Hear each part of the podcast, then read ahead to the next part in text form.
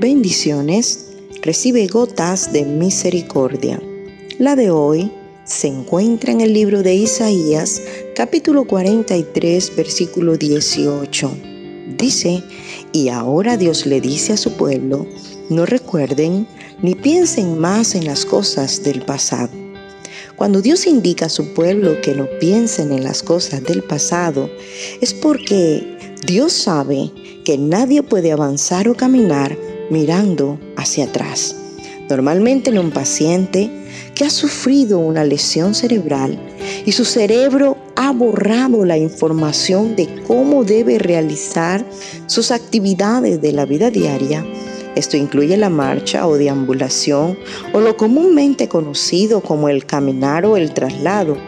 Es necesario que para que este paciente recupere su actividad, se le enseñe o se le indique que debe mirar al frente teniendo de referencia el lugar a donde quiere llegar. En el Señor es igual.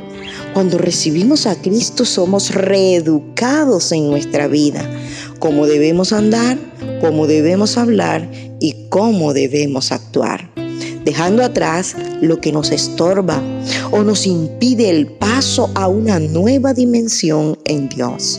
El pasado a veces suele ser como grillos en un prisionero que le colocan para estorbar su escape y su libertad. Asimismo el pasado que nos marca para mal, este nos estanca Libérate. No gastes más energías tratando de cambiar tu pasado porque ya no tienes el poder para hacerlo. Pero esfuérzate por cambiar tu futuro y avanza. Recuerda que para manejar el vehículo de tu vida, deja de mirar el retrovisor. Lo que pasó, pasó. Ahora mira el panorámico de tu futuro.